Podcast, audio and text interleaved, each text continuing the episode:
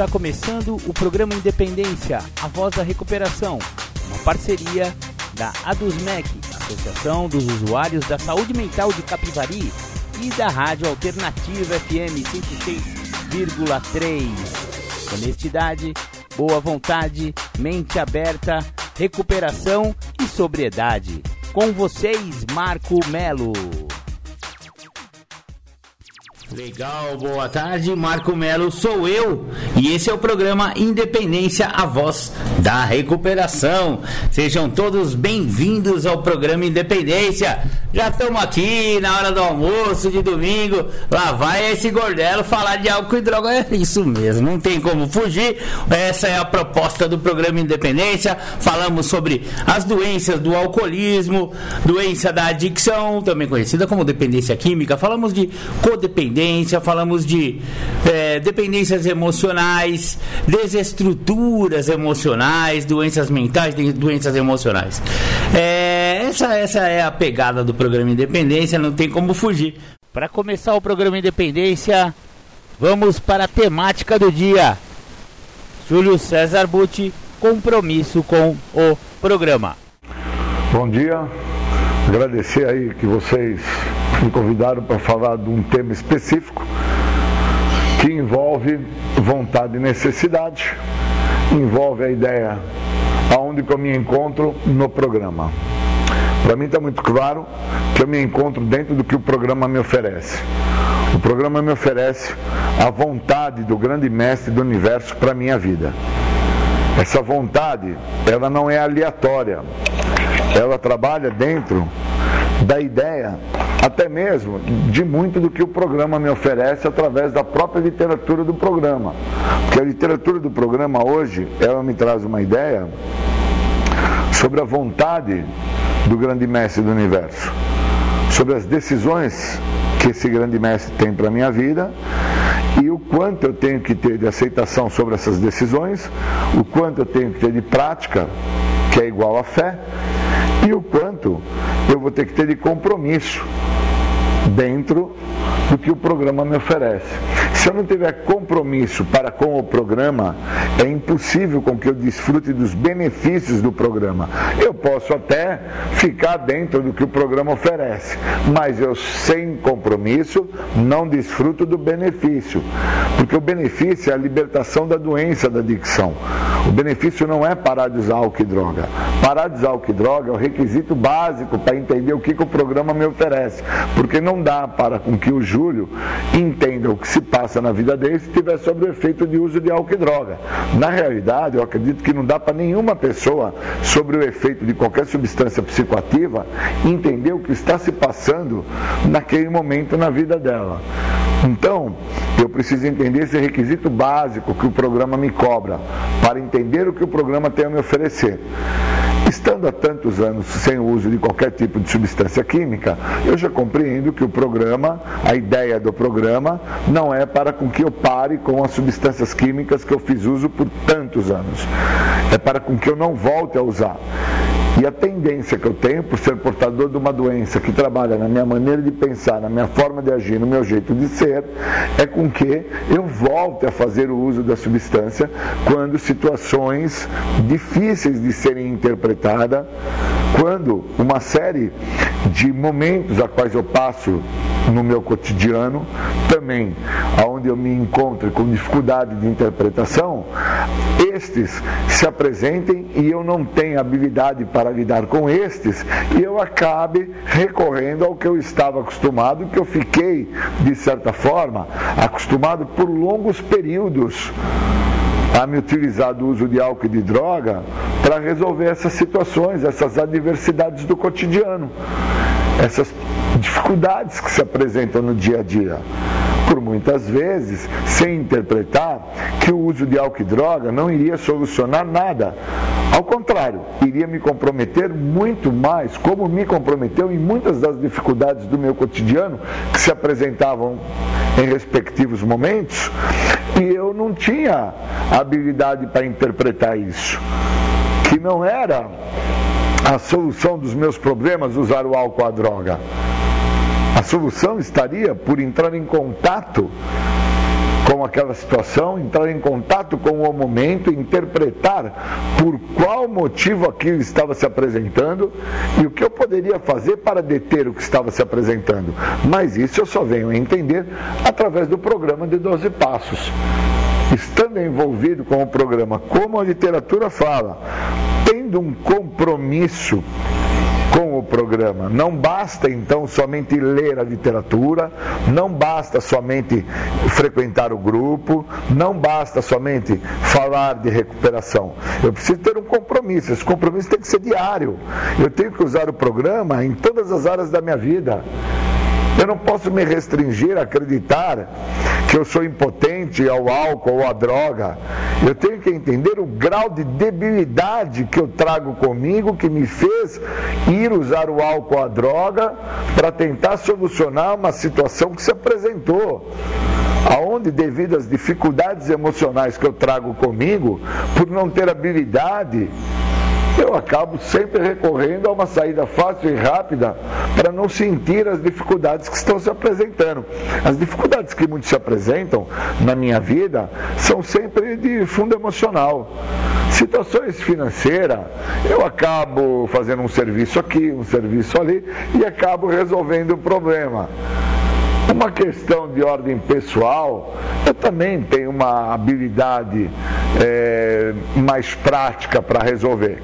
Agora, situações de ordem emocional, eu tenho grandes dificuldades para lidar com as mesmas. E todas as vezes que eu tive embates de fundo emocional, eu sempre perdi buscava aí uma saída fácil e rápida no álcool para me sentir apoiado, me sentir na realidade, como se aquilo não tivesse acontecendo comigo.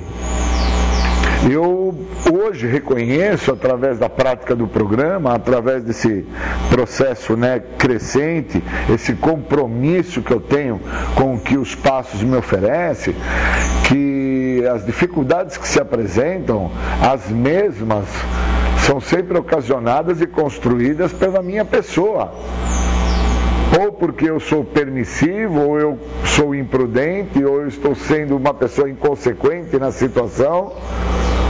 E aí gera uma questão de ordem emocional e a minha dificuldade em lidar com questões de ordem emocional, eu tenho uma memória muito seletiva para essas situações, que eu sempre optava pelo uso da substância química para não ter que lidar com essas situações de fundo emocional.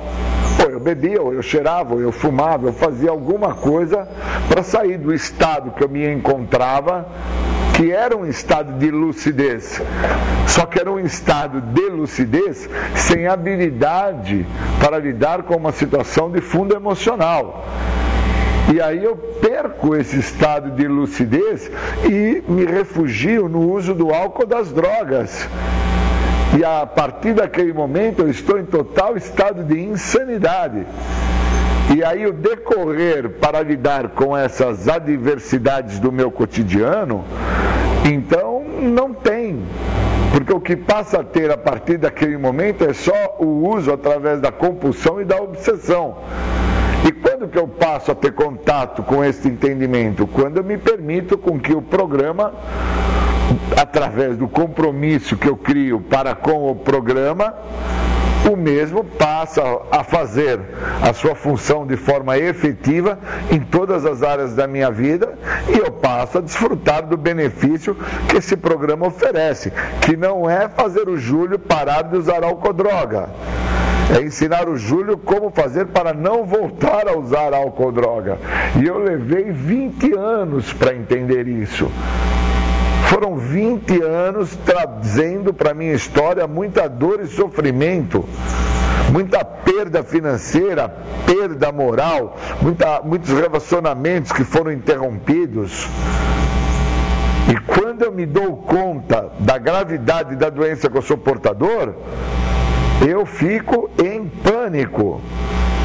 E eu entendo que, dentro das características desta doença, da compulsão e da obsessão, eu sofro de um medo paralisante que muitas das vezes não me deixa entender a doença que eu sou portador. Eu não tenho medo da situação. Eu fico num quadro de medo paralisante, imobilidade.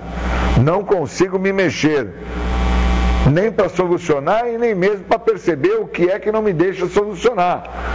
E sem a ajuda do outro, sem o direcionamento do outro, sem a proposta que o programa oferece, que começa por pedir ajuda, Júlio. Sem essa proposta, eu fico dentro da minha egocentricidade, da minha maneira, a qual por longos e longos períodos foi o que me manteve dentro dos horrores da doença. Pois o horror da doença ele se mostra através da minha obsessão e da minha compulsão em relação a algo. E no meu caso foi químico, no meu caso foi álcool, no meu caso foi substância psicoativa. Conheço outras pessoas que acabam se comprometendo em questão da alimentação, outros em questão de depressão, outros em questões específicas, como se tornarem compradores compulsivos ou dependentes do sexo ou então acabam se refugiando na ideia do trabalho, se tornam orcaholics, passam a viver pelo trabalho, não tem mais vida própria. Para essas pessoas, eu tenho amigos assim, que ir para a praia é um sofrimento pois eles têm que sentar na cadeirinha de praia para tomar um sol e eles não estão ali a trabalhar, a fazer nada. Aquilo para eles é assim de uma tremenda dor e sofrimento que é imensurável. Da mesma maneira como para o Júlio, ficar sem uso de álcool e de drogas é também de uma tremenda dor imensurável, pois todas as dificuldades que eu tenho, que eu consigo entender que eu tenho, a minha memória seletiva sempre grita para mim, através da minha doença, na minha maneira de pensar, na minha forma de agir, no meu jeito de ser, que se cheirar uma, se beber um gole, se fumar um baseado, vai ficar legal.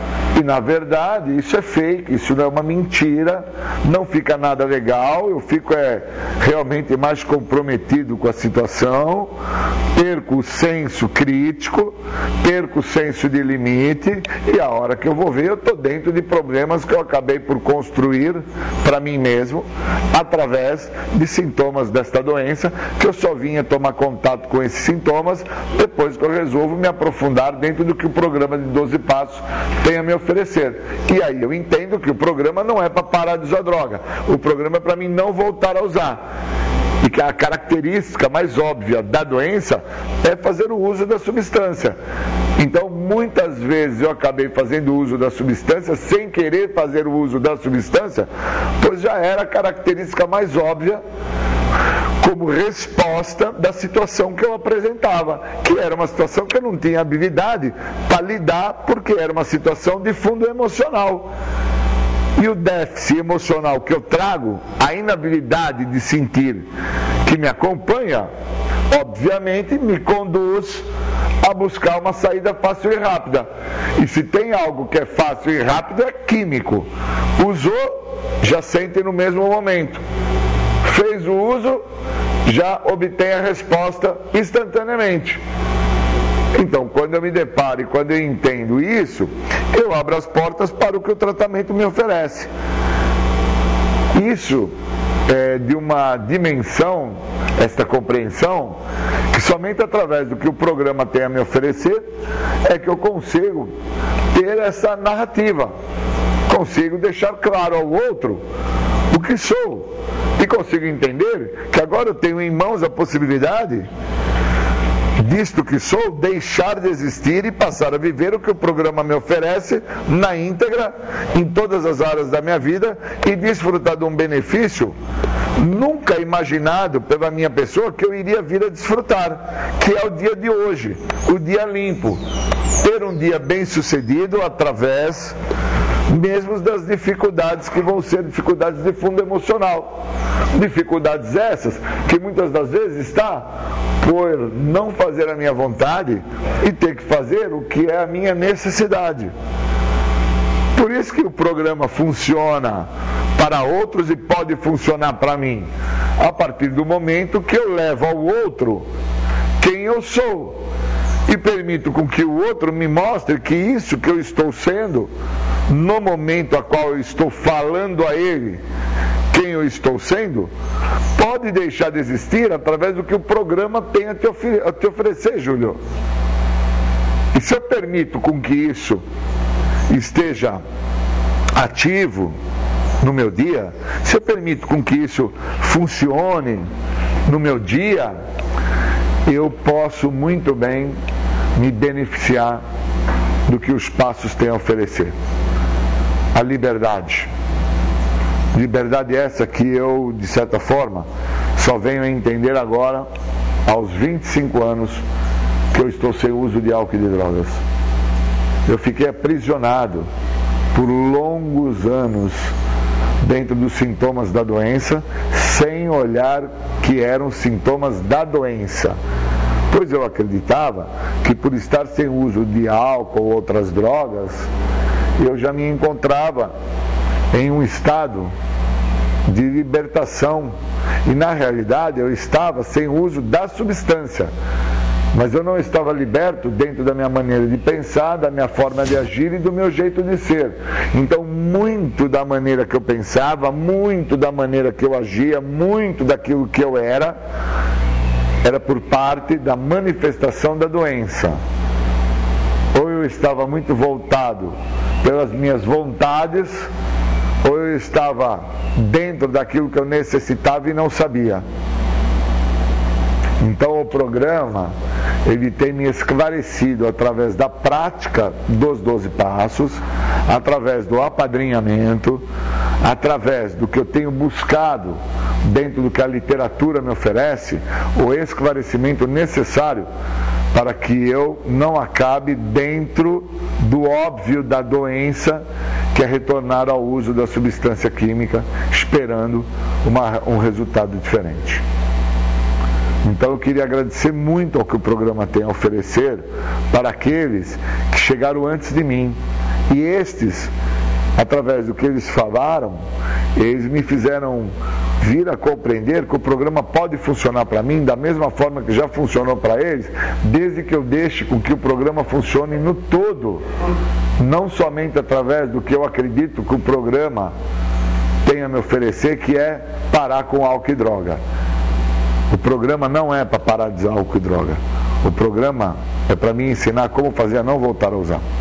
Eu queria agradecer muito e muito obrigado. Legal, esse foi Júlio César Butti, compromisso com o programa. Como sempre, o Julião falando com muita propriedade a respeito de alcoolismo e adicção, principalmente adicção, sob a luz dos, no, dos 12 passos de narcóticos anônimos. Né? Essa é a especialidade do Julião. É, e especialidade não no sentido de ter estudado a respeito, não, não. É claro, estudado dentro da literatura do programa de NA. Porém, Porém, o conhecimento dele é principalmente empírico. O que, que significa isso, Maricão? Empírico significa que viveu na pele o que ele está falando. Por isso que lhe dá muito mais credibilidade, porque falar de álcool e droga sem ter usado álcool e droga, ah, pelo amor de Deus, né? Então tem que sentir na pele para saber o que, que está falando. Beleza, maravilha? Então, já que estamos falando de pinga, vamos ouvir aí The Flanders. Muito bem, muito bem, esse foi The Flanders, a Mardita. Beleza? É, vamos dar continuidade aqui com o programa Independência. Estamos ao vivo na página oficial de Marco Melo lá no Facebook. Marco.melo.562 é o meu endereço definitivo no Facebook. Só um minutinho que eu acho que é o seu Noel. Alô? Ah, esse é o Noel. Ó, o senhor já está ao vivo aqui. Então, agora tá falando mais rápido. Agora você está na, na, rádio aqui ao vivo, senhor Noel. Queria mandar um abraço. Ah. Pode mandar seu abraço. Pode mandar. Vou mandar um abraço. Eu tenho que falar meu nome, né? Pode ficar à vontade. O Noel de Capivari quer mandar, vou mandando um abraço para todos os companheiros e companheiras de Piracicaba, inclusive o Olário Quinzinho, Tutu, Jair, é, Nilton e Nardinho e a companheira Nirce. Legal. Oferecer um abraço para todos eles. São umas boas 24 horas para todos. Beleza, seu Noel. Só fala, Beleza. Uma, co- só fala uma coisa pra gente. Há quantos anos que o senhor não bebe mais cachaça? Eu É. vai fazer 33 anos que eu não tomo uma cachaça. 33 anos, seu Noel? 33 anos. Quando? É esse dia, mês, agora. dia 30 de, desse mês, 30 de novembro, né? 30 de novembro. Ah, temos que fazer um bolinho pra comemorar, porque 33 anos não são 33 dias, né? Não, mas é que talvez eu não vou lá nesse dia, mas o dia que eu for lá, aí no outro dia, a minha filha vai fazer um bolinho. Ah, tá legal então. Então beleza, seu Noel. Hã? O programa Independência agradece aí, viu? Deseja Tá aí bom. boas 24 horas e parabéns pelos seus 33 anos. Obrigado. Fica- vamos fa- É. fazer 33 anos sem nenhuma caída, né? Legal, sem Foi recaída, duro, é- viu, Marco? Ah, Foi duro para levantar, viu? Mas depois que eu fiquei em pé, aí pronto. maravilha, Graças a Deus. Eu falo que ser, ser duro para levantar não tem problema, mas depois que levantei, nunca mais caí. Graças a Deus mesmo, né, Marcos? Certo. E para essas Então- pessoas que, que recaíram e voltaram a beber, o que, que o senhor fala para elas? O que, que eles podem fazer? É voltar para reunião. Ah, É a maravilha. única coisa, o único recurso que tem é voltar para reunião. Que fraca não é quem cai, pode é quem levanta. E não é vergonha pedir ajuda, né, seu Noel? Não, não, vergonha não, vergonha é ficar bêbado na rua, viu? Maravilha, é verdade. É, é, agora a gente caiu, não é vergonha ir pro grupo falar assim, eu bebi aconteceu isso. É, nós estamos aí para ajudar mesmo.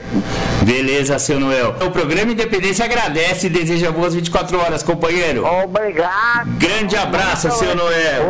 Outro. Tchau, tchau. Tchau. Legal. Esse foi o seu Noel, então, ao vivo aqui. Se você quiser falar ao vivo também com o programa Independência, é só ligar aqui na rádio 3492 3717. E aí eu coloco você que nem eu coloquei o seu Noel. Ou então, se você apenas quer participar, mas não quer ser identificado, não tem problema também. Pode mandar um zap aqui no 99650 1063 e eu, se você quiser que eu solte seu áudio, eu solto seu áudio. Se você só quiser fazer uma pergunta para o programa Independência, a gente vai tentar responder. E se não conseguirmos nessa semana, eu vou estudar durante a semana e na próxima eu respondo. Ou então, só para mandar um abraço, ou crítica também. Não somos é, alheios à crítica, né? Também aceitamos né, as críticas é, das pessoas. Pode falar, pode mandar aqui, pode descer o verbo. Esse, esse é um canal aberto aqui entre você e o programa Independência. É o zap zap da Rádio Alternativa 99650 1063. Maravilha, maravilha, muito obrigado. É, tamo junto, vamos dar continuidade aqui com o programa Independência. Agora eu vou mandar mais um áudio do, do Sergião, Sérgio Murilo. Ele vai falar sobre o quinto passo. O quinto passo é quando é, o programa de, para quem não conhece, né? O programa de, de 12 passos de narcóticos anônimos, alcoólicos anônimos, na, neuróticos anônimos, Naranon, Alanon e todas essas irmandades anônimas baseadas nesses tais 12 passos. O quinto passo é aquele que depois que você escreveu o inventário moral de si mesmo, você vai pedir para algum membro da irmandade ou então um padrinho para que você partilhe esse passo. Vocês vão é, destrinchar o passado da pessoa, esse inventário moral que foi feito no quarto passo. Então, o Sérgio vai falar sobre isso direto do céu. É, Sérgio infelizmente partiu dessa vida e foi para a vida espiritual, mas a sua a sua página do, do Facebook, não, desculpa, do YouTube, Sérgio.murilo lá no YouTube, está repleta de vídeos que falam muito sobre a, a recuperação. E esse vai ser o Partilhando o Quinto Passo com o Sérgio Murilo. Curtam aí, Sérgio. Faço agora uma live tratando do passo número 5.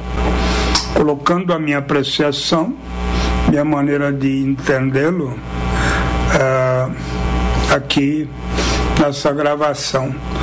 Passo número 5. Admitimos perante Deus, perante outro ser humano e perante nós mesmos a natureza exata de nossas falhas. Eu queria discorrer um pouco sobre isso, não textualmente, né, lendo, reproduzindo a leitura do passo número 5, que também pode ser feito, mas não quero fazer isso aqui. E agora, de uma maneira didática. Eu quero fazer considerações pelo que eu conheço, pelo que eu vi, pelo que eu acompanhei ao longo de esses anos todos que eu sou ligado a esse assunto da dependência de álcool e outras drogas.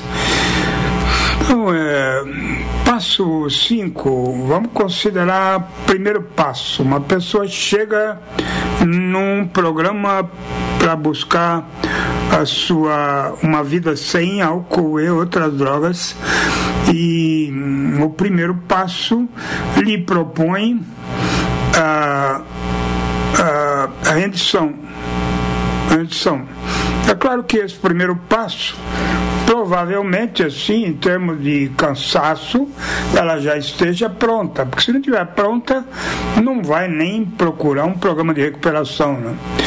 As pessoas que o, o, procuram um programa é porque, evidentemente, em algum nível elas necessitam parar de usar, elas não precisam se autodestruir completamente, elas precisam se sentir num processo de destruição, seja qual ele for. Se não houver empatia por essa ideia, não vai haver rendição. Né? Quem não perdeu não se rende. Então, o primeiro passo ele abre a porta para que a pessoa siga em frente diante desta proposta é, tão maravilhosa de recuperação chamada Doze Passos, que pertencem, que pertence aos grupos, às Irmandades Anônimas, né, que são dezenas delas. E de uma maneira pioneira pelos alcoólicos anônimos. Muito bem. Feito, quer dizer, chegando com essa disposição de não querer mais e não saber como, um dependente de álcool e outras drogas, ele passa para o segundo passo, que é buscar acreditar que um poder, somente um poder maior, pode levá-lo a ter sanidade. Uh, ele precisa acreditar, ele necessita de acreditar eh, que ele uh, é insano que ele é portador de uma maneira de pensar a vida e de viver insana e que ele não que ele não tem um poder que possa abarcar, socorrer, aliviar, ajudar. Então ele precisa ter esse poder. E esse poder, inicialmente, seja lá o que for, tem que haver um poder. Né? Não precisa ser uma coisa tradicional, é, que está aí, religião e etc., mas tem que ser um, um poder que finalmente funcione né, dentro daquilo que ele possa acreditar. É, a crença de um homem em Deus ela é fundamental, mas Deus também vê o poder maior percebe quando alguém desesperadamente lhe pede ajuda, gritando para um vazio de crença, para uma pobreza de crença é que ele tem, gritando para que alguém o socorra e evidentemente um poder maior vai ouvi-lo. Isso é, é, é um fato. Então, a crença num poder maior, a aceitação de que um poder maior poderá devolver a sanidade, ela vai funcionar a partir do momento em que aquela pessoa recém-chegada em busca de ajuda, ela acredita que ela está insana dentro de um processo de doença que corrói como ácido a sua possibilidade de alguma qualidade de vida. E aí, em seguida, o terceiro passo, quer dizer, já que você acredita, então não tem crença se não tiver uma relação. Então, alguma relação em algum nível mínima é, tem que haver. Então, se há crença, tem que haver alguma forma de entrega que significa repetir esse pensamento. Hoje eu não estou mais só, e etc. E esse passo número 3 é, torna possível para que um poder superior, alocado, buscado numa situação de profundo desespero, ele possa, tenha autorização do homem para que ele possa participar da sua vida. Então, a divindade, o sagrado, o Deus, ele só vai participar se for lhe dar. É, se for lhe, dar, for lhe dado é, passe livre para que ele participe daquela vida. Quanto mais é, permissão se dá, mais o poder maior participa. Se não é dada essa autoridade, essa autorização, então o poder maior ele fica é, na observação, esperando o seu momento. O fim da força, da capacidade de um homem é a oportunidade de Deus. Essa frase é fantástica.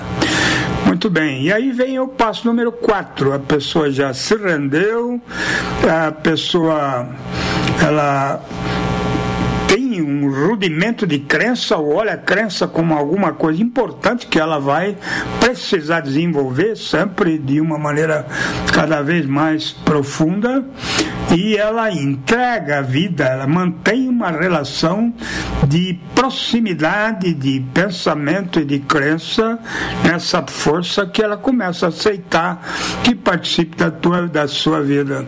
E aí ela está pronta para mergulhar dentro dela, porque quando ela no passo número 2, ela aceita que ela é insana, no passo número 4 ela vai checar a, a insanidade. Afinal de contas, que insanidade? Qual que é a insanidade?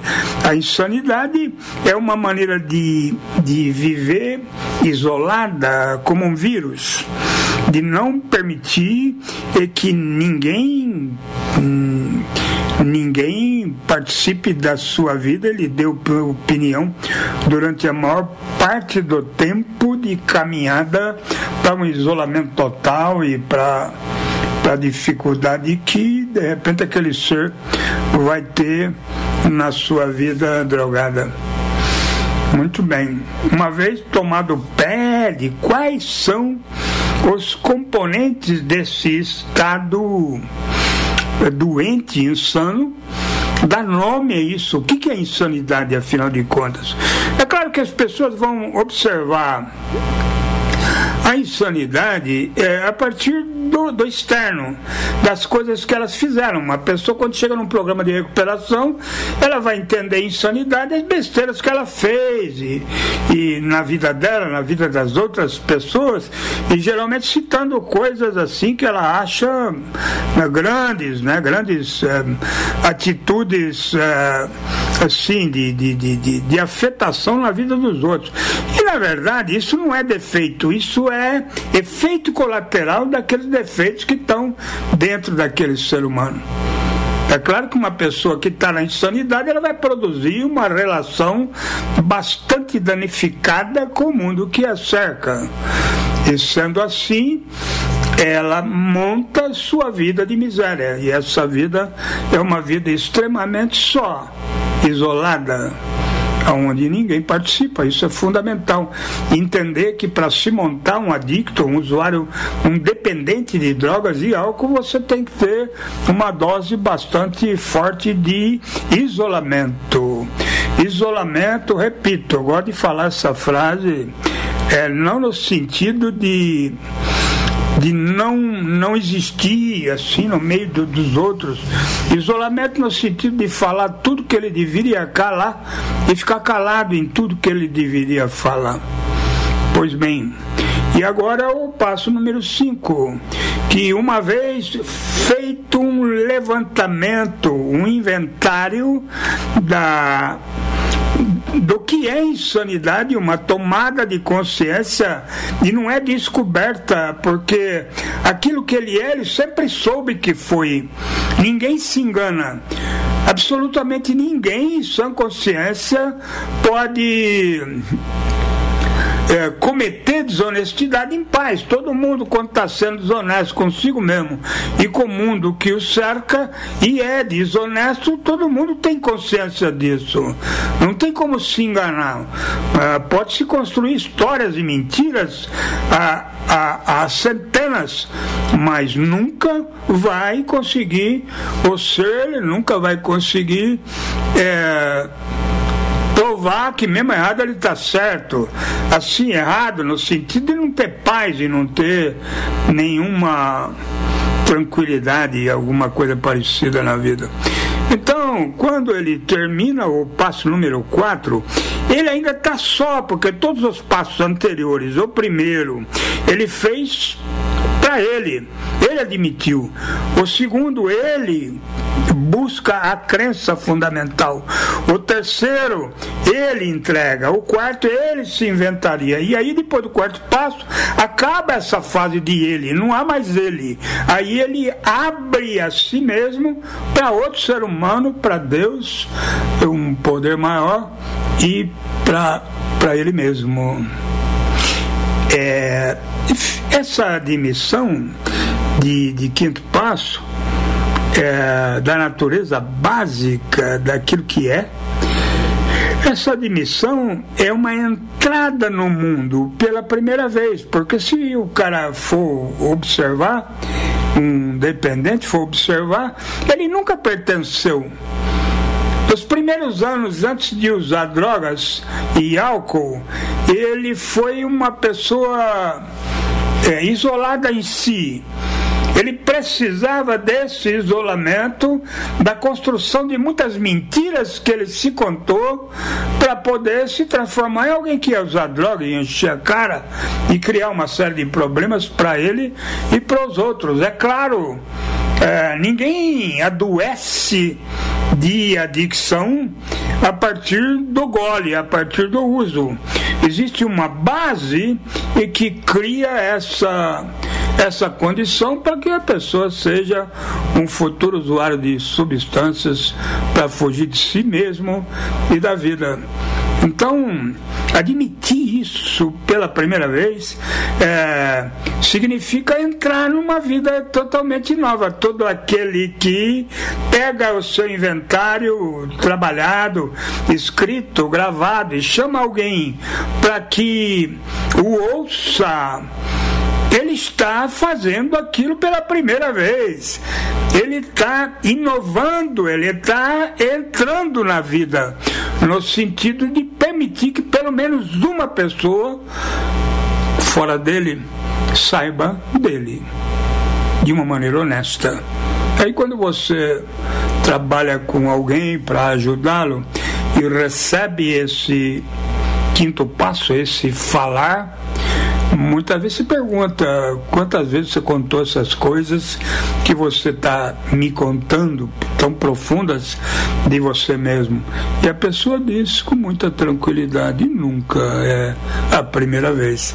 Então, como é a primeira vez que a pessoa se abre e ela tem daí quase que é, normalmente ela tem daí um sentimento de de, de, de, de alívio e de pertencimento a um mundo que ela nunca pertenceu em função da sua maneira isolada de viver.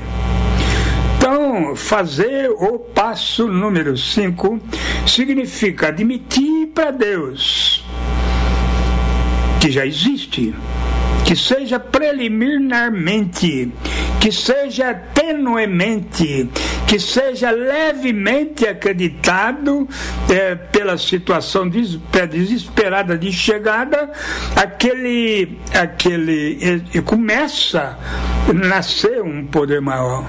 Existe esperança, e a esperança é o nascimento de alguma forma de Deus que funciona. Muito bem. Admitir perante outro ser humano é complicado, porque nunca foi falado.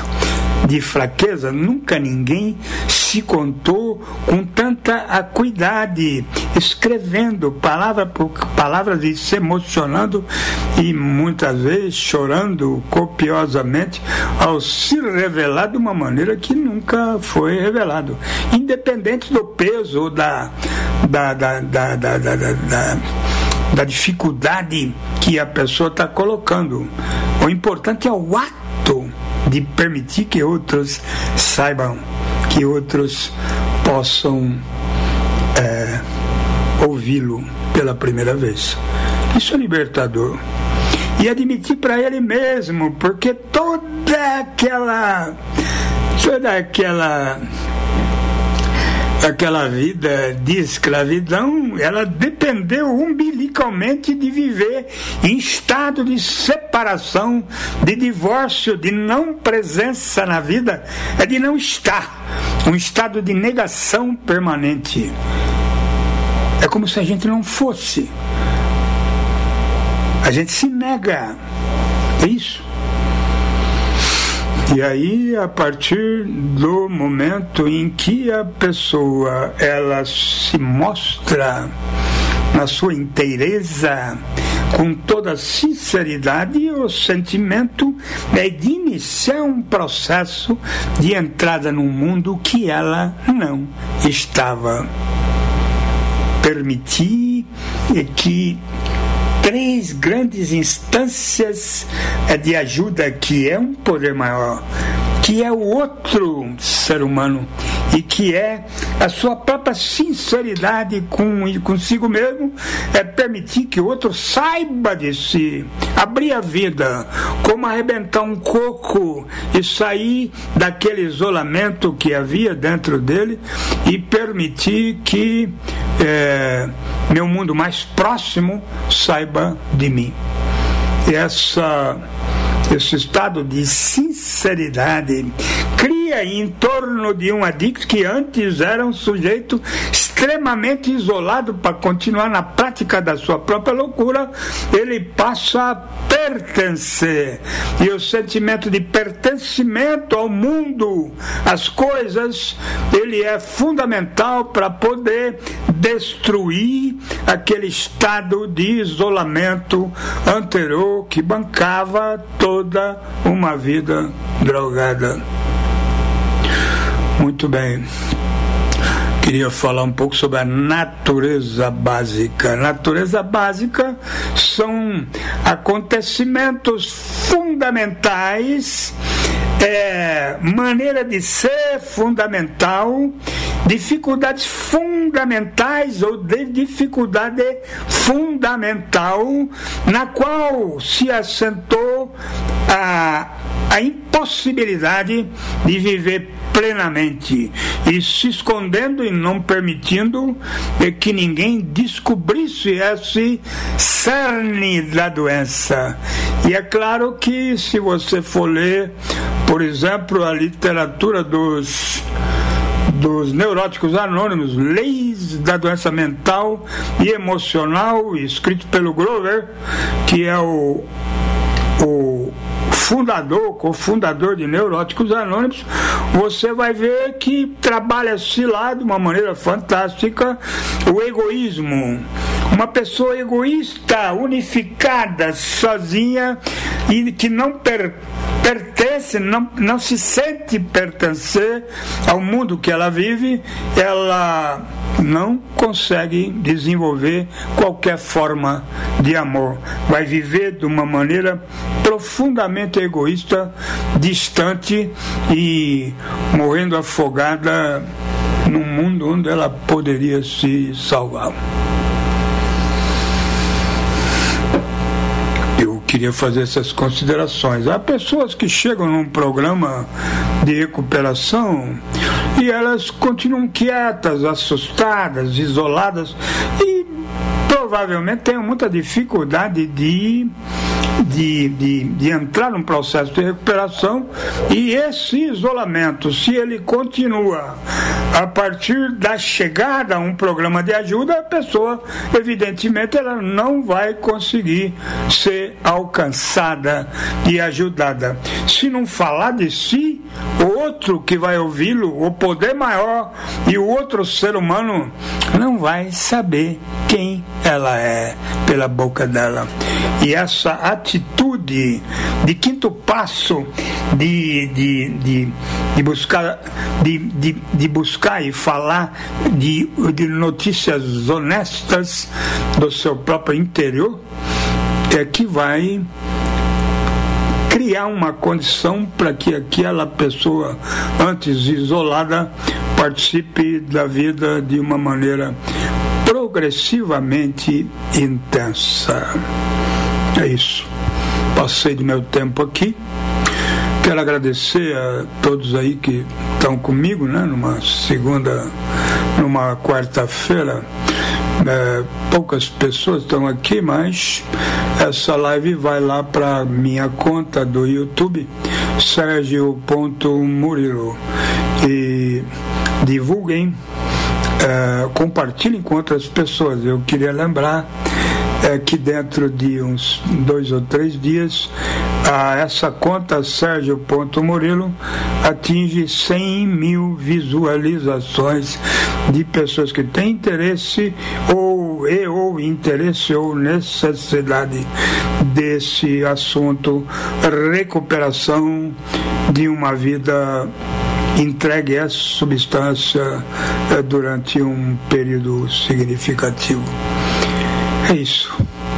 Muito obrigado aí pelo carinho, pelo acompanhamento. Boa noite a todos. Maravilha. Aí me cumprimentando e presentes. E a gente vai falando aí pelos comentários. Beleza, Serjão. beijo no coração. Obrigado, beijo no seu coração também, seja lá onde estiver. Muito obrigado, Sérgio Murilo. Esse foi então Sérgio Murilo partilhando o passo 5, o quinto passo. Também é, para vocês que não conhecem direito ainda o programa de recuperação, é, o passo 5, o enunciado é o seguinte: admitimos a Deus, a nós mesmos e a outro ser humano a natureza exata das nossas falhas. O quinto passo é a chave para a liberdade. Ele permite vivermos limpos no presente, partilhando a natureza exata das nossas falhas, nos libertamos para viver.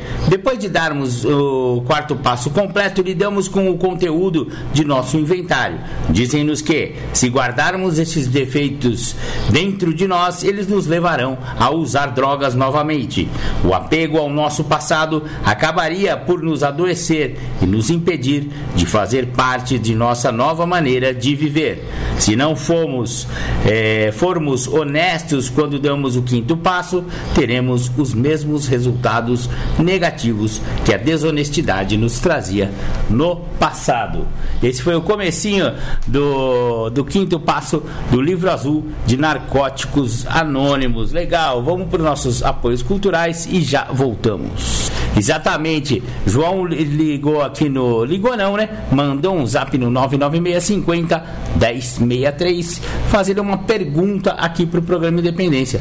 Marcão, você fala bastante aí sobre lembrança eufórica. Outro dia você falou sobre isso. O que significa então, à luz do programa dos 12 passos, o que, que é essa tal dessa lembrança eufórica?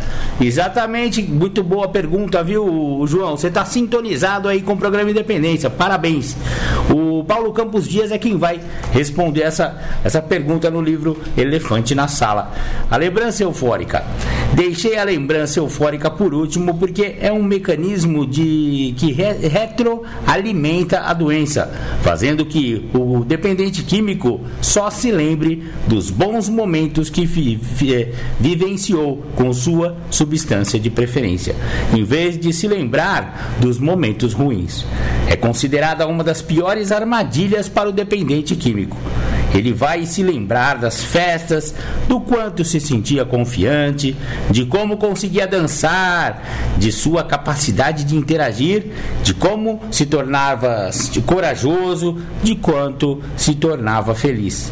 Mas não se lembra dos vômitos, dos acidentes de automóvel, das prisões, das detenções, das discussões em casa, das ressacas, das dores de cabeça, dos prejuízos financeiros, da perda de relacionamentos. Há uma tendência a não se lembrar de nada disso. A lembrança eufórica é uma armadilha que se perpetua pela vida toda. Mesmo que a pessoa entre em recuperação, se não se acautelar, pode ser levada à recaída pelas lembranças eufóricas. Por isso, durante um tratamento, se orienta que o dependente evite ambientes e companhias da ativa, que são as pessoas que ainda estão fazendo uso do álcool e de outras drogas, e que também possuem comportamentos ajustados a para a dependência química que evite estar perto da substância da qual é dependente, obviamente, né, galera? Quando um dependente vê a substância, quando observa pessoas usando, quando usam álcool e outras drogas ao seu lado, sua tendência dominante é a de só se lembrar dos benefícios, do prazer e não se lembrar dos prejuízos. Para romper com esse mecanismo, a sugestão muito propagada são os evites. Evitar lugares de ativa, evitar pessoas de ativa e evitar comportamentos de ativa. Ressaltando que o termo ativa é utilizado para designar pessoas em uso de drogas e ou álcool e também com comportamentos próprios de usuários dessas substâncias. A doença começa a ficar mais clara quando se quebra aquela visão antiga e se estabelece a real natureza da dependência química. Quando se tiram os problemas, a família percebe que os problemas aparecem porque a doença existe. Ela não perceberá que aquele com quem está lidando não é mais o mesmo, porque agora está atrás de uma muralha protetora, que são os mecanismos psicológicos de negação há ainda um mecanismo de ordem física que acomete principalmente os alcoólatras, mas também pode ocorrer, ocorrer com usuários de medicações à base de, benzodiazepínicos, que é o blackout ou o apagamento, que é o próximo tema que a gente vai desenvolver aqui no programa Independência. Essa foi a resposta à pergunta de um ouvinte chamado João. Muito obrigado, João, pela sua pergunta. Então você entendeu qual é a pegada, João? Traduzido para o português da malandragem, vamos lá. Lembrança eufórica é aquele nego que parou de usar, mas fica lá na porta do grupo que só falando de ativa. É a famosa radioativa. É, a radioativa é aquela que, cara, quando eu ia na festa, eu tomava uma, eu fazia o diabo, eu acontecia, eu pegava a mulherada, eu fazia, sabe? Para, não pegava nada, quer dizer, podia até pegar, mas filho, já passou essa fase, né? Essa fase passou faz 10, 15, 20 anos, sei lá quanto tempo faz que isso aí funcionava. Depois disso, o cara já bateu o carro, o cara já arrebentou com a família, ele não viu a filha crescer, ele não, não ele perdeu o casamento, é, o pai dele não quer mais olhar na cara dele, sabe? Tudo com, a quantidade de prejuízo que veio depois de tudo isso. E o cara foca onde? Ele foca lá no passado, quando dava certo ainda o uso, uso de álcool e droga, sabe? Então a lembrança eufórica é muito perigosa para o cara que está querendo parar de usar. Essa que é a verdade. Se o cara tá, tá, tá querendo é, desenvolver um, um programa de, de, de, recuperação na vida dele, é bom ele, ele ir nesses que ele falou aí, nos evites, né? Pô, o cara parou de usar, não adianta ele continuar frequentando lá o bairrinho lá que ele usava, sabe? Ficar com a rapaziadinha lá, os caras queimando um, os caras tomando todas na frente do cara. Ah, para, né? Tá querendo ser sanção agora? Você acha que é mais forte que a droga, que a doença? Não dá, não dá para ser mais forte. Então, então, se o cara quer parar de usar, ele tem que ficar longe disso aí. Ele tem que colar com os caras que não usam. Então, mudar a galera. É, pô, mas aquele meus amigos era tão legal no boteco meu. Sinto muito, você não quer parar de beber? Você não tá perdendo tudo por causa de álcool? E aí vai continuar dentro de boteco, você não vai parar de beber, né, nego velho? Vamos parar com isso. Para de hipocrisia. Enfim, né? Enfim, a hipocrisia, como diria aquele meme que Vitão. Aliás, um grande abraço pro meu amigo Vitor, meu colega lá na editora Parabéns, Vitor. Um grande abraço para você aí. Legal. É isso aí. Vamos dar continuidade aqui com o programa Independência.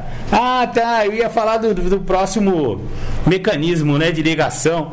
É, já que falamos da lembrança eufórica, eu vou fechar então esse capítulo do livro Um Elefante da Sala do Paulo Campos Dias, que ele fala de apagamento. É? Sabe o que é apagamento? Blackout. Sabe quando é blackout na cidade? Você sabe, né? Acaba a luz na cidade inteira e tudo fica apagado. Isso, isso aí acontece com o cérebro do cara que bebe. É, também conhecido como amnésia alcoólica. Trata-se de um sintoma físico no, eh, no funcionamento do cérebro decorrente da ingestão abusiva de álcool. Isso ocorre, é, não, quando isso ocorre, a memória atual que deveria ser transportada para a memória permanente não chega ao seu destino. Quando o segundo doutor Elvin Morton Elvin Morton, em sua obra The Disease Concept of Alcoholism, é, falando em inglês aqui um pouquinho, os apagamentos ocorrem quando o álcool circulando na corrente sanguínea por, possu, é, produz uma diminuição no oxigênio do sangue que irriga o cérebro. Essa deficiência momentânea do oxigênio ataca inicialmente o córtex cerebral e o priva da alimentação de oxigênio, principalmente principalmente no lobo, no lobo frontal. Isso significa que o funcionamento consciente sofre uma interrupção enquanto durar a falta de oxigênio, que pode ser segundos, horas ou dias, de acordo com a gravidade do caso. A pessoa segue agindo é, com aparente normalidade, mas seus movimentos são automáticos e rotineiros, inclusive não se recordando do que fala, ouve, vê ou até o do que come. Há relatos de quadros de blackouts de até cinco dias. Quando os apagamentos ou blackouts são frequentes e de grande duração, produzem danos irreparáveis no tecido nervoso. Ainda de acordo com o doutor, é, em autópsias realizadas em alcool, alcoolistas, o cérebro encontra-se totalmente edem, edemanciado, com as massas brancas desagregadas e a cinzenta completamente disforme de suas ramificações. Há que se é, Há que se sustentar que não apenas os blackouts, como os danos e morte às células nervosas, como também a toxicidade do álcool absorvido pelas células provoca a fadiga, o desleixo, a alimentação inadequada e o uso de benzodiazepínicos, etc. Após beber, o usuário estabelece contatos sociais no ambiente em que está, conversa sobre os mais variados temas, dirige seu veículo, mesmo embriagado, sabendo que não deveria. Chega à residência, guarda o carro na garagem, ou seja, o bebedor não perde a consciência, mas no dia seguinte, ao despertar, tão logo abra os olhos, se pergunta: aonde estou? Ele leva alguns segundos, às vezes até minutos, para perceber que está em sua residência. Aí outros pensamentos aparecem. Como é que eu cheguei aqui? Quem me trouxe? Quem que trouxe meu carro?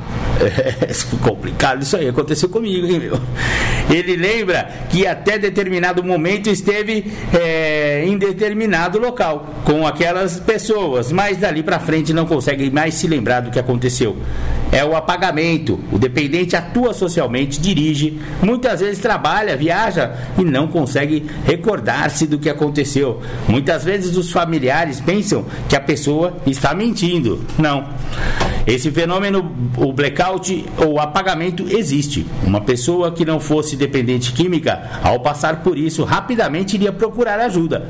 É o que vemos diariamente. No caso do alcoolista, por exemplo, ele bebe, tem um apagamento e, para esquecer que teve um apagamento, o peso psicológico de não saber o que fez ou se fez algo grave, ele bebe novamente e passa a ter mais apagamentos. Eita, mas pingaiada é terrível, né, mano? Em vez de ele parar com o negócio, não. Não, vou tomar mais uma então para esquecer que eu tinha esquecido. Essa dificuldade continua, poderá levar a prejuízos severos de memória no futuro e também ao aparecimento de doenças cerebrais. Naquele momento, porém, o apagamento já é um indício de que a doença está evoluída. A pessoa não consegue parar por si só. Ela está como que aprisionada. É, no, a gente brinca aqui no programa Independência porque tem que brincar mesmo, né? Eu mesmo já tive esses apagamentos, né? Eu, eu já, já aconteceu exatamente o que ele descreveu lá. A hora que eu li ali, eu falei, nossa senhora, esse aí sou eu. É, cheguei, é, acordei e falei, meu Deus, onde eu tô? Ah, tô em casa, ah, que bom. Putz, a última coisa que eu lembro foi quando eu estava no bar do Zé, era umas nove e meia. Ixi Maria, o que aconteceu depois daquela hora que eu subi em cima da mesa? eu não lembrava mais, meu. E ó, subi em cima da mesa.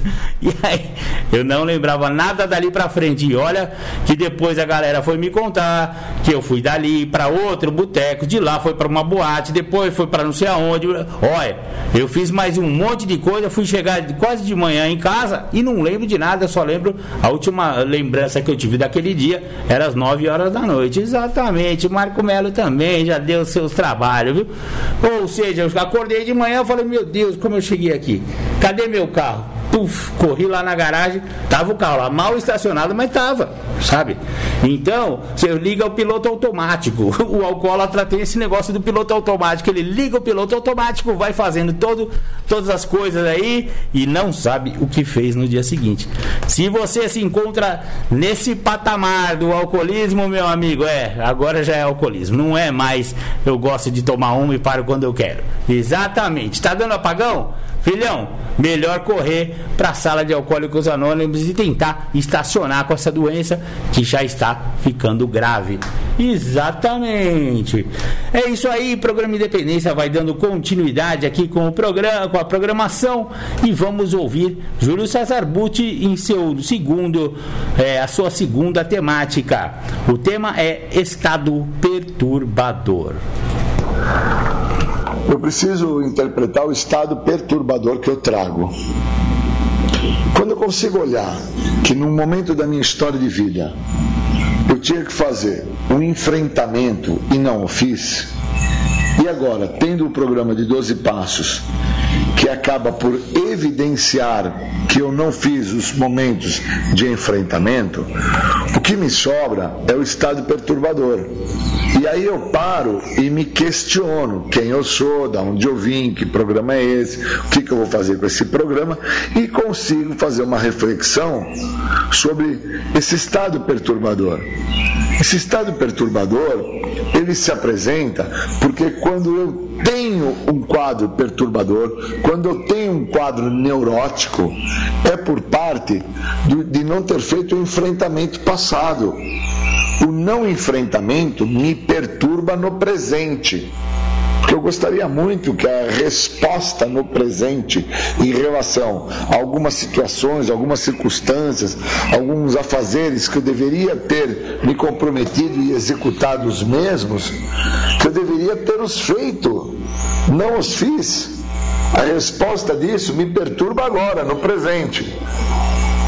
Da mesma maneira que Santo Agostinho traz a ideia que nós não temos o futuro, só temos o hoje, só temos o presente, que nesse presente eu já estou sendo o futuro do meu passado, se no meu passado eu, eu passei despercebido, sem fazer o devido enfrentamento das, das situações e das circunstâncias, e agora no presente que eu estou, que já é o futuro do meu passado, eu mais uma vez não fazer o processo de enfrentamento, o quadro de perturbação que eu vou ficar vai ser muito grande, porque hoje não tem mais cocaína, nem crack, nem maconha, nem pinga para aliviar o comportamento compulsivo e obsessivo que eu tenho, um comportamento de abuso, onde as minhas prevaricações estão em evidências.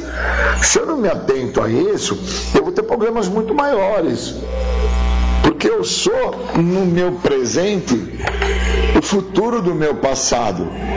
E no meu passado eu era o cara que, por não enfrentar o que eu tinha que enfrentar, eu construí uma demanda de muito comprometimento dentro das minhas emoções, dentro do meu sentir, do meu agir, do meu pensar, e com isso eu fui me tornando uma pessoa incapacitada psiquicamente esse incapacitamento, essa grandiosidade dessa perturbação, eu consigo interpretar junto com a doença da adicção.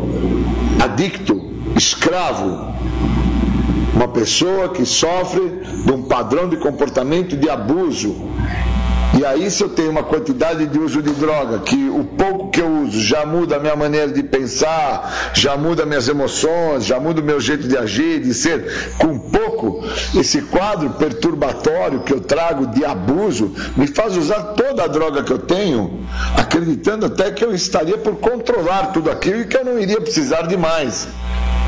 E quando eu entendo esse estado de perda psíquica, é que eu consigo entender a neurose, extremamente neurótico, extremamente comprometido. Sou um cara, sim, sou um cara que tem um quadro perturbatório, perturbo muitas vezes as pessoas que estão à minha volta, os locais onde eu me encontro. Não entendo que estou a fazer isso por causa que tenho sintomas da neurose, da obsessão, da compulsão, do desespero em querer com que as coisas se apresentem da maneira que eu acho certo, do jeito que eu acredito que tem que ser. Eu preciso é, ir dando nomes. Então eu tenho amigos que por muitas das vezes os mesmos evitam estar ao meu lado porque eles acham um porre estar comigo. E deve ser mesmo um porre, porque um cara neurótico, um cara psicótico, um cara que traz inúmeros problemas de fundo emocional, e agora é que eu consigo tomar contato com isso, porque não tem cocaína, não tem crack, não tem maconha, não tem pinga para anestesiar e também para me eximar da possibilidade de ser visto desta maneira. Porque enquanto eu estou sobre a questão do uso de álcool e de droga, quem me olha fala que eu sou daquela maneira porque eu uso álcool e droga. Não consegue entender que, independente independente do uso de álcool e drogas, eu tenho outros problemas. E que esses meus problemas vieram na trajetória da minha existência. Não foi no primeiro dia que eu tive contato com a substância química que eu me torno isso que eu sou hoje. Eu já venho com isso que eu sou hoje desde o prezinho lá atrás, desde o útero. E eu tenho amigos que a dificuldade para querer se libertar no momento de vir ao mundo era tamanha que teve que ser tirado de lá com ferragens. Porque ele não queria sair, ele não queria nascer, ele queria ficar lá dentro daquele local onde ele tinha atenção, calor, amor, onde ele tinha comida fácil, onde ele não precisava fazer nada, tinha alguém que conversava com ele, tinha alguém que passava creme na barriga, tinha alguém que é, aquecia ele, tinha alguém que cuidava para que ele não tivesse nem que ficar se movimentando muito, tinha outras pessoas que evitavam com que aonde ele se encontrava, dentro ali daquela bolsa de gestação, não fosse feijão, não fosse refrigerante, não fosse pimenta, não fosse nenhum condimento. Imagina, quem é que quer sair de um local onde está protegido, cuidado, alimentado, sendo visto, aí me tira daquilo, cara, não tem como não manifestar neurose, me tiraram dali. Aí eu tenho que associar isso à questão da minha drogadição. Me tiram a droga, não tem como eu não ficar neurótico. Por isso que Grove, dos Neuróticos Anônimos, ele definiu muito bem que o adicto, quando tira a droga dele, o alcoólico, quando tira o álcool dele, ele fica neurótico. E o neurótico não vira adicto, cara. Olha que interessante. Aí quando eu dou vazão a, a, essa interpretação, eu começo a me olhar de uma forma mais profunda, começo a me olhar saindo do superficial, saindo do raso, e começo a entender que, cara, eu disputo com meu filho a atenção da mãe dele. Olha que loucura, eu disputo com as pessoas o resultado de algumas situações, de algumas circunstâncias. Porque é um cara neurótico, um cara que tem um problema seríssimo de, de relacionamento consigo mesmo. E aí esse quadro perturbatório que eu trago, eu faço de forma extensiva em todas as áreas da minha vida. É numa reunião que eu perturbo, é dentro da escola que eu perturbo, é no meu trabalho que eu perturbo, perturbo ao estar assistindo um filme, perturbo ao estar fazendo um passeio, porque no fundo eu quero que tudo e todos corram e andem dentro do que eu acho que é certo. Porque a minha neurose me faz acreditar que o que é certo é o que eu acredito. A minha neurose me faz acreditar que eu é que tenho a saída para o que o outro precisa. Extremamente comprometido. Extremamente comprometido em relação ao sintoma que é o resultado final da minha doença, que vai ser eu chegar ao ápice de loucura independente de ter drogas, álcool, substâncias psicoativas ou não. Vou chegar ao ápice da minha loucura por parte da minha neurose, por parte de um quadro que me perturba e que vai me afastar das pessoas à minha volta, vai me comprometer. A hora que eu me der por mim, eu estou sozinho. E se existe uma forma que fala na literatura dos passos da Irmandade dos Anônimos, que é a forma que não funciona o programa dos anônimos, é sozinho. Se tem um jeito para o cara não dar certo, é sozinho. Se tem um jeito que o cara vai ter problemas maiores, é sozinho. Então olha que interessante, se eu não reconhecer o meu estado perturbatório, se eu não olhar para o neurótico, que assim eu me tornei sem uso de álcool e de droga, a minha tendência é ficar sozinho. Porque eu não vejo que eu preciso do outro. Eu não acredito, cara, que eu precise do outro para que eu possa vir a dar certo. Na realidade, o meu egoísmo, a minha presunção, minha arrogância, minha soberba, todos os sintomas da doença dentro desse quadro perturbatório, dentro desse neurótico, me faz aí construir uma ideia de que sozinho eu posso, de que sozinho eu consigo. E todas as evidências mostram ao contrário. Porque é de forma evidente que se mostra a situação. É evidente que eu tentei, por longos períodos, controlar o uso de substâncias químicas e não tive sucesso com isso. É evidente que todas as tentativas que eu tive de parar de beber da minha maneira não deu certo. É evidente. E aí eu dentro deste quadro neurótico que eu vinha me tornar por não ter mais uso de álcool e de droga fazendo parte da minha vida. Olha que loucura isso. Fico ainda a acreditar que sozinho eu vou conseguir, que sozinho vai dar certo, que da minha maneira é a maneira correta me sinto extremamente perturbado quando o outro não faz da minha maneira, quando o outro não me supre dentro do meu desejo e crio briga, crio desentendimento, crio os, os desacordos. Preciso sacar o que está me acontecendo. E agora, com 25 anos sem uso de álcool e de droga, eu começo a entender que realmente o adicto, o alcoólico, que assim eu sou, depois que me tiraram o uso de álcool e de droga através do programa de passos, eu fiquei neurótico. Eu fiquei um cara extremamente perturbado. Porque antigamente, para mim fazer qualquer atividade, para mim é, me movimentar, para mim ir numa festa, num baile, aonde fosse, eu usava o uso do álcool, eu usava o uso da droga, eu usava qualquer substância psicoativa para fazer parte, para ser aceito. Então já existia uma neurose em relação aos locais, já existia uma renúncia, uma psicose, já existia é, um quadro perturbatório que me fazia acreditar que eu estar naquele local não ia ser legal, que as pessoas que estavam ali não gostavam de mim, ou que as pessoas que estavam ali não iam me aceitar, porque elas iriam comparar alguma coisa da minha pessoa, seja nas minhas vestimentas, seja na minha altura, seja na minha barriga, no meu pé, no meu nariz, na minha bunda, não importa. Eu preciso interpretar é o que é que me perturba, eu preciso entender o grau de neurose que eu trago hoje que eu consigo entender por não ter uso de álcool e drogas. Se eu não entender isso, como é que eu vou fazer o enfrentamento disso? Como é que eu vou conseguir enfrentar essa doença?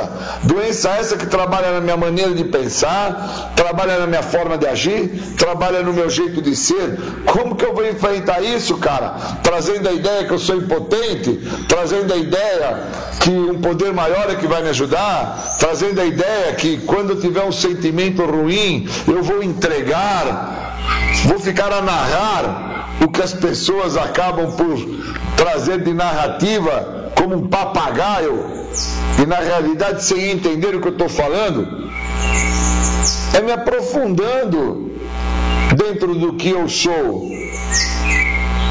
Cara, eu tenho a doença, eu não sou doença.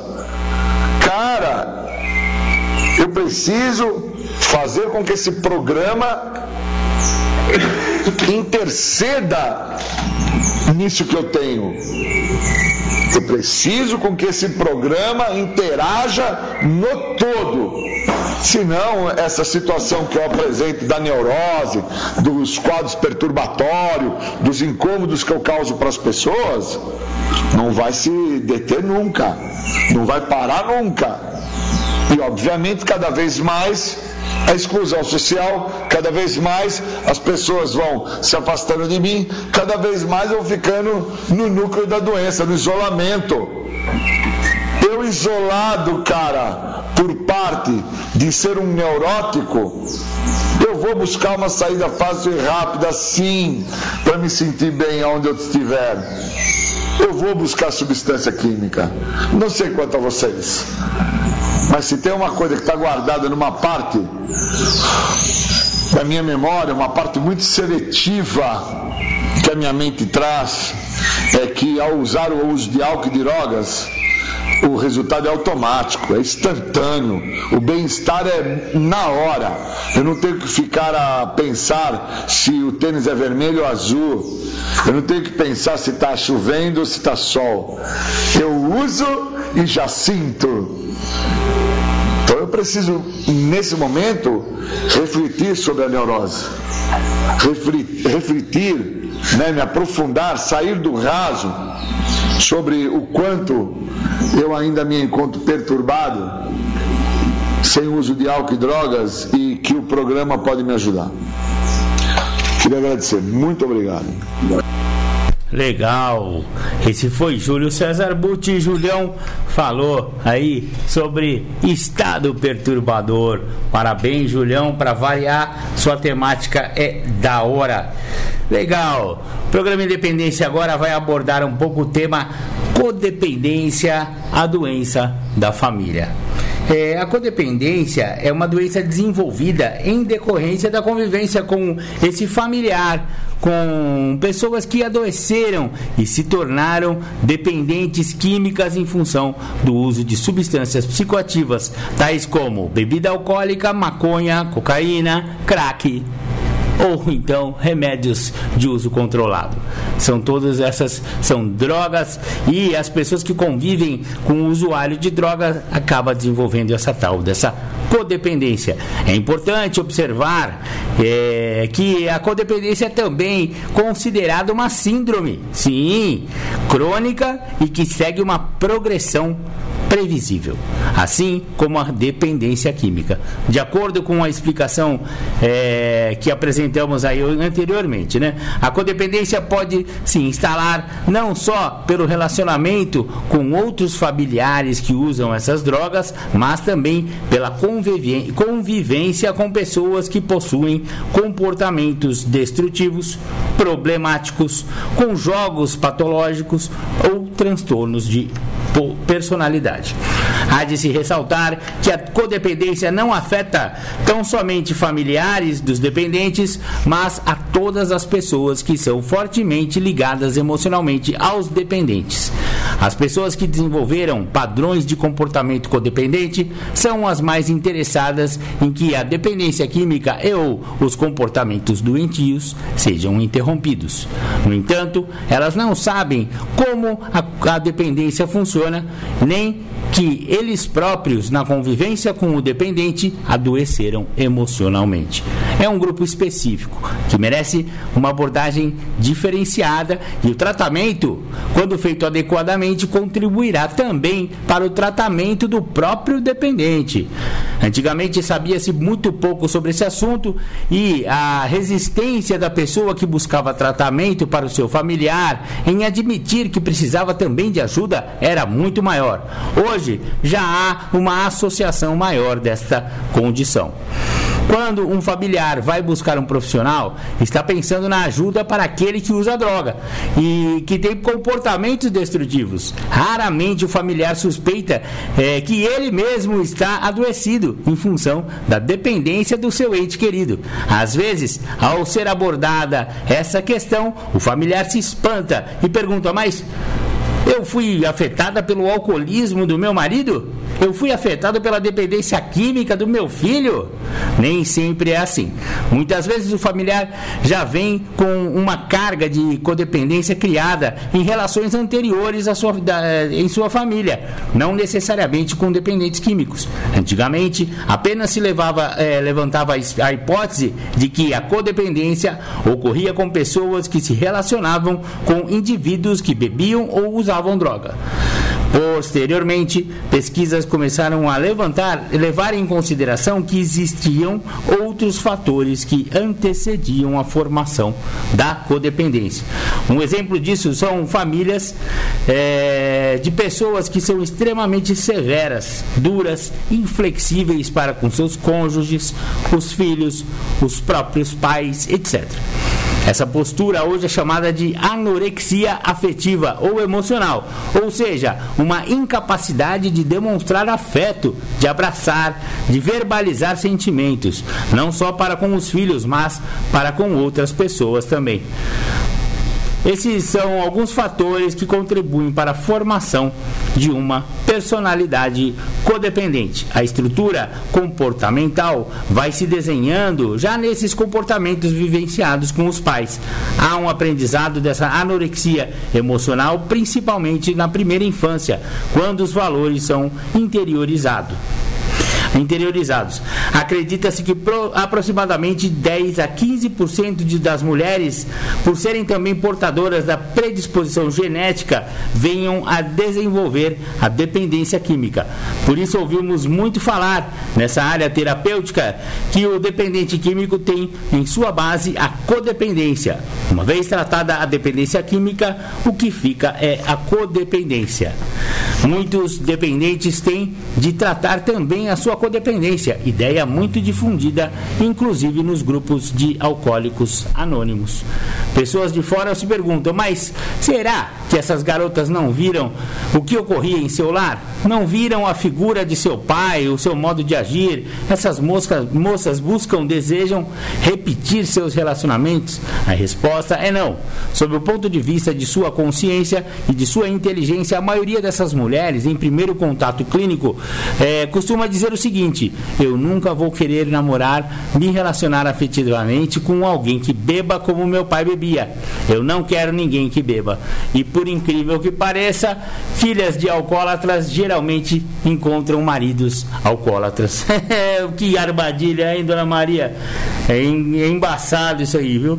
É, o texto aqui continua. Esse texto faz parte do livro Um Elefante na Sala, do Paulo Campos Dias, do selo Independa e impresso aqui na da gráfica da editora Nova Consciência, aqui de Capivari.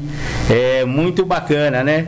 Então não é mera coincidência que o fato da maioria das mulheres né, ter um comportamento é, codependente, é, estabelecer contatos afetivos com, com parceiros alcoolistas, dependentes de, de, de drogas, né? Porque elas elas já tinham esse padrão de comportamento na sua família primordial. Mas não são só as mulheres que desenvolvem a codependência, os homens também, principalmente os pais, né? Mas também tem muitos maridos que desenvolvem a tal da codependência. Essa, esse é o programa Independência, hoje falando também um pouco sobre a codependência, que é aquele, aquele comportamento é, provindo da, da, da, do relacionamento né, disfuncional com um dependente químico ou alcoólico. Né? Muito bacana o programa Independência vai chegando ao seu final. Eu vou deixar aqui um som para vocês ouvirem de saideira e depois voltamos com o programa Tardes Sônicas. Muito obrigado, um beijo no coração de todos, fiquem com Deus. Tchau, tchau.